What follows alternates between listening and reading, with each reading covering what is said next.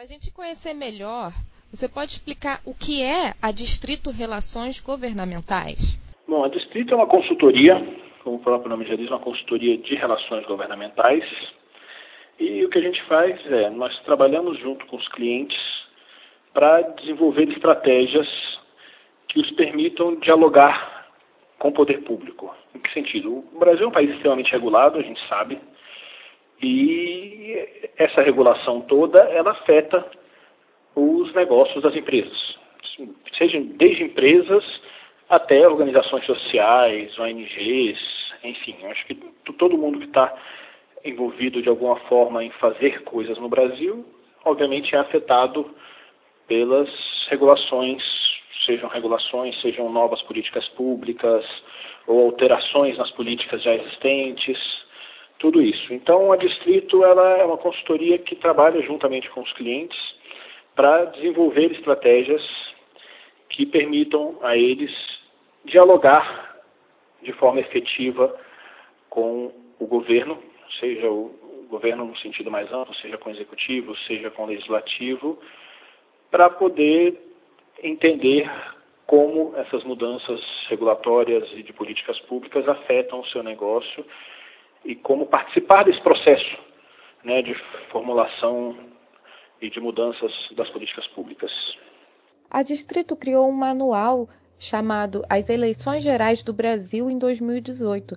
E de onde surgiu essa ideia? Você pode contar um pouquinho como foi o processo de criação desse documento? Sim, claro. É, bom, o, o, processo de formação de políticas públicas como um todo, ele começa no momento da eleição. A gente está elegendo um Congresso que vai votar leis, é, aprová-las ou rejeitá-las, e o presidente da República e governadores dos estados que vão é, conduzir né, a implementação, a formulação e a implementação dessas políticas. Então é importante para todo mundo que quer participar desse processo acompanhar desde, desde o começo. Você tem é, nas eleições se colocam várias propostas, né, vários programas em muitos casos são semelhantes, em outros são diferentes. E a nossa ideia é apresentar para os nossos clientes, e acabamos tornando público também, um pouco de como está esse processo eleitoral no Brasil. Principalmente porque ah, essa eleição é uma eleição com novas regras e com muita incerteza. Né? Então, quanto maior a incerteza do processo, acho que maior a incerteza também dos agentes, né? das empresas, dos dirigentes de empresa, dos dirigentes sociais, é uma grande interrogação na cabeça de, tá, mas o que está em jogo? Né, o que está em jogo, como é que será o processo? E o que a gente tentou trazer é exatamente mostrar um pouco do processo, quais são as novidades, quais são os condicionantes desse processo eleitoral, o que, que é diferente, o que, que a gente pode esperar desse processo. A gente tem, as nossas regras eleitorais são muito complexas, então, e passaram por mudanças recentemente. Então, o que a gente tentou trazer foi um guia que ajude a identificar um pouco quais foram essas mudanças e os diversos condicionantes que circulam essa eleição vão impactar o processo eleitoral como um todo. E o que vocês esperam realmente atingir com esse manual, né? Você falou que primeiramente eram para os clientes e agora vocês resolveram até abrir para o público o manual. Então, qual é o principal objetivo com a divulgação desse documento? Bom, acho que o primeiro objetivo é um valor quase didático, né? De tentar colocar de uma forma clara, é, de uma forma objetiva, quais são os aspectos que estão influenciando esse processo eleitoral. E com isso a gente tentar contribuir para que o entendimento sobre o nosso sistema político e sobre o nosso, uh, sobre o nosso processo eleitoral cresça um pouco.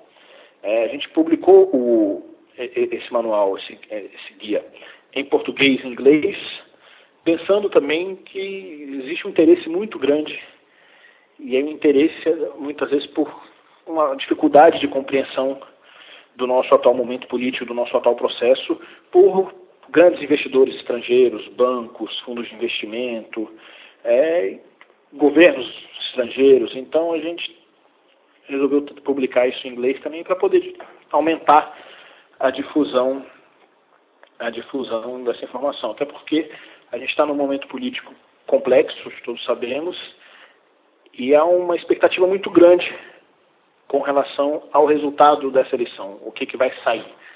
Né? Acho que, obviamente, o resultado dessa eleição vai ser essencial para uma série de decisões econômicas que vão ser tomadas pelas empresas brasileiras, por empresas estrangeiras, por potenciais investidores estrangeiros, né? E, e principalmente para o que esperar do cenário econômico brasileiro para os próximos anos. Então, o que a gente tentou trazer foi, obviamente, não é uma previsão, a gente não trabalha com previsão, a gente faz análise, mas uma análise de como funciona esse processo e de quais são os elementos que vão impactar esse processo que começa agora e termina em, em outubro. Né? Então, tentar trazer um pouco menos previsão de quem vai ganhar a eleição, como assim, mostra como estão as pesquisas, mas para aquele que está olhando para o Brasil, para o cenário eleitoral brasileiro, tentar mostrar para eles, de fato, quais são os fatores que vão influenciar a eleição do Brasil nesse ano, desde as das novas regras eleitorais, limitação de doação de campanha por empresas privadas, mudança nos, nos prazos de campanha, é, toda a situação política envolvendo o ex-presidente Lula, é, todas essas incertezas que existem, como que cada um desses elementos pode influenciar o resultado final dessa eleição, que eu acho que é a grande expectativa de todo mundo, né? o que, que vai acontecer depois de outubro. Pelo site, nós podemos ver que além da análise geral das eleições, vocês terão também um espaço para alguns programas, né? Você pode explicar um pouquinho como serão esses programas, como eles vão funcionar? Isso não. A ideia nossa é de fazer uma análise dos programas de governo dos, dos candidatos à presidência. Então, eu acho que quando um candidato a presidente ele apresenta o seu programa de governo, ele está dando uma sinalização de qual a visão dele para o país nos próximos quatro anos, caso ele seja eleito.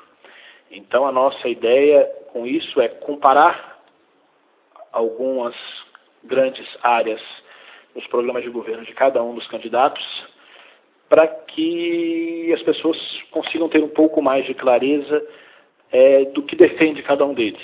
Então, por exemplo, na área econômica, o que pensa cada um dos candidatos, quais são suas propostas para melhorar o, emprego, para acabar com o déficit fiscal, para a reforma da Previdência, se eles têm propostas para essas áreas e como elas são apresentadas, para que seja possível olhar para os candidatos e avaliar, no caso de, de vitória do candidato X ou do candidato Y, o que se pode esperar dos próximos quatro anos de governo.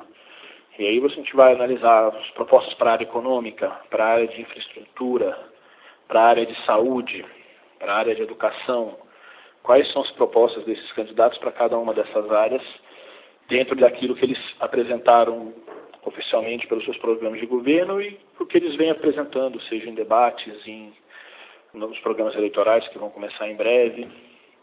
Então a ideia é um pouco essa, assim, tentar consolidar um, de uma forma fácil e comparável as propostas de cada um dos candidatos e sua visão para o Brasil nos próximos quatro anos, caso sejam eleitos. De acordo com a experiência da Distrito, né, o que vocês podem apontar, o que vocês veem como sendo o maior desafio para as eleições observado até agora? Bom, é, eu acho que são duas, são dois fatores que, que tendem a que tornam essa eleição extremamente complexa. O primeiro deles é um cenário extremamente indefinido. Esse cenário indefinido, para mim, ele vem de, de, duas coisas.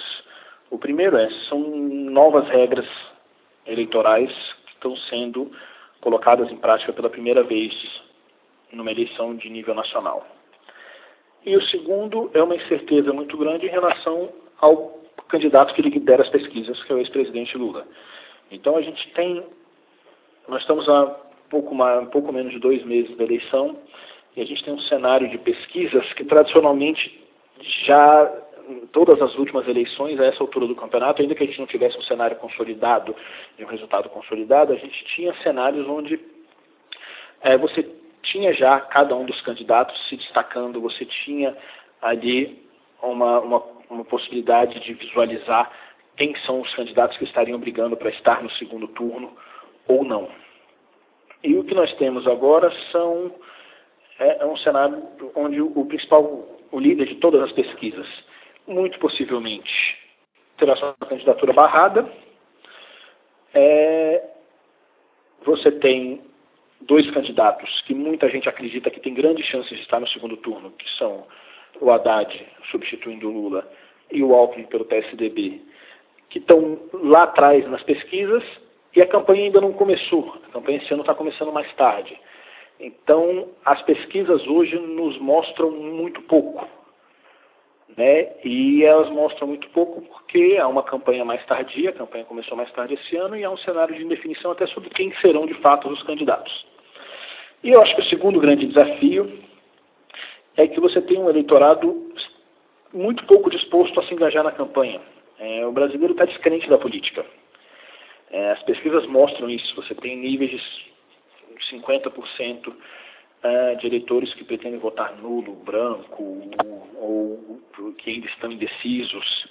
Então você tem um desafio muito grande para engajar os eleitores.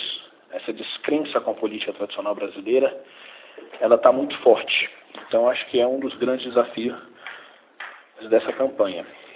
E, claro, isso tudo vem em função da profunda satisfação que a gente tem né, com o sistema político, tem, toda a questão da Lava Jato, que impactou fortemente, principalmente as percepções do eleitor, da população.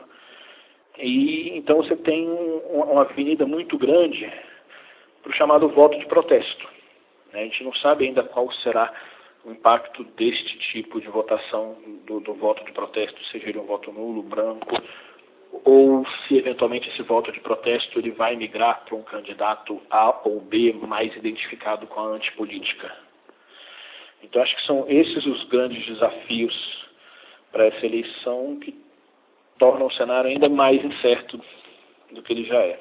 Na sua opinião, Danilo, qual é a real importância de integrar o eleitor com essa corrida eleitoral, né? Fazer esse apontamento sobre as novas regras eleitorais, as propostas dos candidatos, enfim. Qual a importância para você de aproximar a sociedade de seus futuros políticos eleitos? Ah, sim, sem dúvida é, é, fundamental. Né? Isso é o que está por trás da própria democracia. É, a democracia é a possibilidade da sociedade participar do processo político por meio do processo eleitoral. Quanto menor a participação, talvez menor seja a legitimidade ou a força dessa democracia. E como eu falei anteriormente, esse é exatamente um dos grandes desafios dessa eleição. Né? Você tem uma. A população nossa, o nosso eleitorado, está, infelizmente, está muito apático. Né? E diante do nosso sistema eleitoral, que já é complexo, você vota num candidato e você está elegendo outro por conta de uma coligação, isso, aquilo. Você tem mudanças recentes que colocaram cláusulas de barreira, que diminuem o tempo de, de campanha. Então, em tese, você está diminuindo o tempo de campanha, você está diminuindo o acesso da população às informações e propostas sobre os candidatos. É, Some-se a isso o fato do, do, descontentamento e da apatia do eleitor brasileiro, a gente tem um, um risco muito grande de ter uma eleição com níveis de participação e de engajamento da população em níveis recordes para baixo, né, com os menores níveis de participação e de engajamento da história.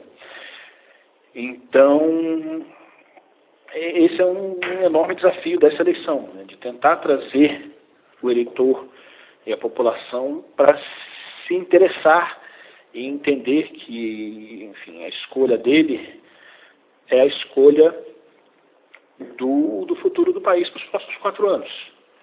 Enfim, infelizmente, no, o voto de protesto ou a não participação dele só tende a consolidar o sistema político que está aí. Então, se ele quer a mudança, se ele está insatisfeito, ele precisa participar e não o contrário. Então acho que esse é um grande desafio. Por outro lado, a insatisfação é tão grande com o nosso sistema político que até as chamadas novidades, os outsiders, tudo aquilo que poderia ser visto como com olhos bons até pouco tempo atrás, eles deixam de ser novidades outsiders a partir do momento que eles entram no processo eleitoral, o que é um, uma espécie de contrassenso Então eles têm, mesmo esses novos, entre parênteses, eles estão tendo uma rejeição maior do que, em tese, a lógica é, explicaria. Então, esse, de fato, é o grande desafio desse nosso processo eleitoral e a grande questão colocada. Né? Você tem um nível de insatisfação e apatia muito alto, mas esse nível de satisfação, ao invés de levar o eleitor a buscar mudanças, ele está acabando por afastar o eleitor do processo político. Esse, a partir do momento que o eleitor, a população se afasta, do, não se envolve no processo político, a tendência é que, enfim, tudo aquilo que está aí, que está gerando essa insatisfação, continue aí.